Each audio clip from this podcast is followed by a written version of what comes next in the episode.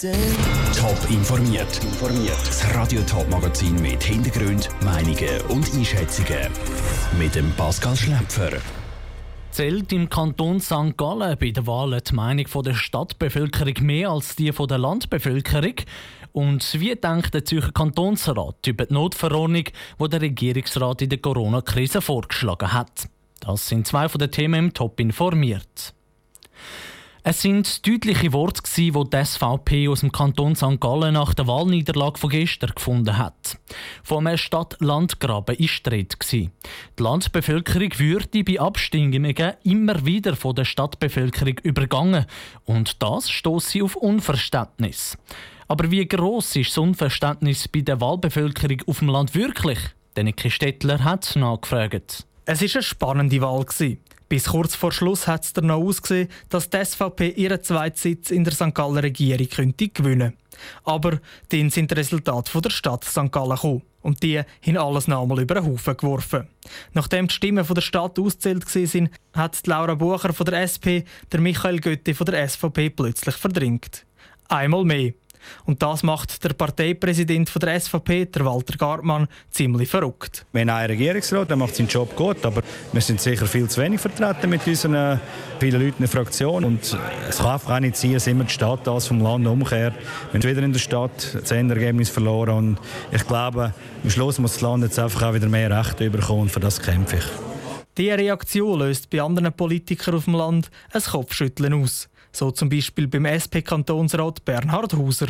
Es bräuchte für eine Wahl alle Regionen im Kanton. Letztlich besteht jedes Land und jede Region aus städtischen Gebieten, aus ländlichen Gebieten, die weniger stark besiedelt sind, aus unterschiedlich grossen und starken Regionen. Und es ist so klar, dass die Region, die am meisten Einwohner hat, noch klar in der Lage ist, ein Ergebnis zu kehren. Dass der Eindruck entstehe, dass die Stadt das Resultat vom Land amix nachkehrt, sei einfach der Tatsache zu verdanken, dass die Stadt amix am längsten bräuchte, bis sie ihre Resultate bekannt geben können.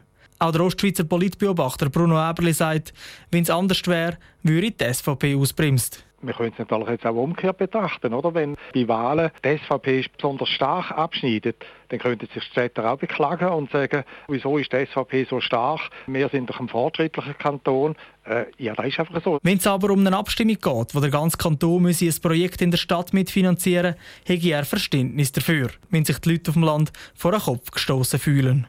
Der Niki Stettler hat berichtet. Bei der Sitzverteilung im St. Galler Regierungsrat bleibt alles beim Alten. Die SP, die FDP und die CVP haben je zwei und die SVP einen Sitz. Gestern sind Laura Bucher von der SP und der Beat Tinner von der FDP als letzte Regierungsrat gewählt worden. Im Zürcher Kantonsrat geht es um die neuen Notverordnungen, die der Regierungsrat wegen dem Coronavirus vorgeschlagen hat. Voll und ganz zufrieden mit dem Vorschlag sind die verschiedenen Fraktionen aber nicht. Von der SVP über die DVP bis zu der SP haben alle etwas an den neuen Notverordnungen auszusetzen. Welcher Teil der Notverordnung zu den meisten Diskussionen geführt hat, weiss Sandro Peter. Der Zürcher Regierungsrat will, dass die verschiedenen Gemeinderäte im Kanton nur mit Bewilligung tagen können. Das zum sicher gehen, dass auch in jedem Gemeinderat der Mindestabstand von zwei Metern zwischen den verschiedenen Mitgliedern eingehalten wird. Das passt vor allem der SVP aber gar nicht, wie ihre Fraktionspräsident im Kantonsrat, Martin Hübscher, betont. Das ist die Gewaltenteilung mit Füßen getreten, meine Damen und Herren. Uns ist bewusst, dass die Regierung hier ein pragmatischer Weg aus den Bundesvorgaben sucht. Dennoch erwarten wir von der Regierung, dass in der kommenden Krise Parlamente nicht unter einem Versammlungsverbot stehen dürfen. Darum stimmt die SVP-Fraktion auch gegen die Notverordnungen vom Regierungsrat, hat Martin Hübscher weiter gesagt. Auch die Fraktion der SP im Zürcher Kantonsrat stört sich an dieser Regel, sagt ihr Präsident Markus Späth. Es liegt grundsätzlich im öffentlichen Interesse, dass die demokratischen Institutionen auch in einer außerordentlichen Lage funktionieren. Ob dieses Interesse im Einzelfall gegenüber den gesundheitspolitischen Maßnahmen überwiegt, muss das jeweilige Gemeindeparlament selbst entscheiden. Wegen dem aber die ganzen Notverordnungen Bach abschicken will die SP nicht. Viel zu wichtig sagen alle anderen Massnahmen. Der Beitrag von Sandro Peter. Die Diskussion über die Notverordnungen in der Corona-Krise ist noch nicht fertig. Der Kantonsrat diskutiert immer noch. Er dürfte dir aber deutlich annehmen, das weil die SVP die einzige Fraktion ist, die die Notverordnung nicht annehmen will. Sechselüten ist eines der grossen Highlights im Kanton Zürich. Jedes Jahr wird der Bög angezündet. Je schneller er abbrennt, desto besser wird der Sommer. Das Jahr gibt es wegen Coronavirus aber kein sechsi Leute. Wegen der Massnahmen vom Bund hat der Traditionsanlass im Kanton Zürich müssen abgesagt werden. Zum nicht ganz auf sechsi Leute müssen verzichten, hat der Ruud Schmenzi nochmal zurückgeschaut auf die Highlights der letzten Jahre. Weißer Schneemann auf einem Scheiterhaufen. Das steht am Zürcher 6 Leute auf dem 6 Leute Platz. Am Punkt 6 wird der Scheiterhaufen angezündet. Das war aber nicht immer so. Gewesen. Im Jahr 1921 hat der Scheiterhaufen schon um halb zwei gebrannt. Die Kommunisten haben den Bub dazu angestiftet. Am Punkt 6 hat er darum einen Ersatzböck gebrannt. Der Böck will aber auch von sich aus nicht immer so mitspielen. So ist er schon viermal zusammen mit dem Scheiterhaufen umgekippt. 1993 hat das im Fernsehen auch so tönt.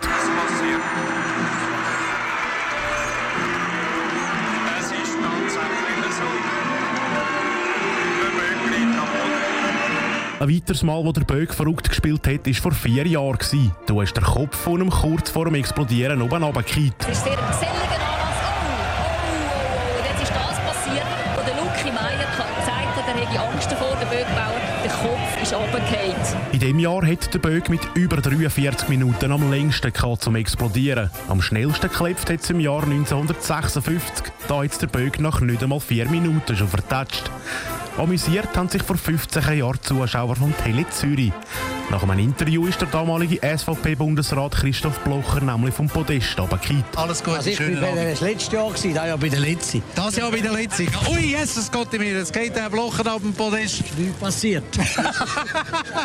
Nichts zu lachen haben die Besucher vom 6. Leuten vor fünf Jahren gehabt. Während dem Rundumreiten von der Zünft ist nämlich ein Ross tot umgekippt. Der Beitrag vom Ruhetschmenzi. Heute ist nicht das erste Mal, wo sechs Leute nicht kann durchgeführt werden Auch im Jahr 1923 ist kein Bög verbrannt worden. Wegen dem starken Regen ist sechs Leute wortwörtlich ins Wasser gefallen. Top informiert, auch als Podcast. Mehr Informationen gibt es auf toponline.ch.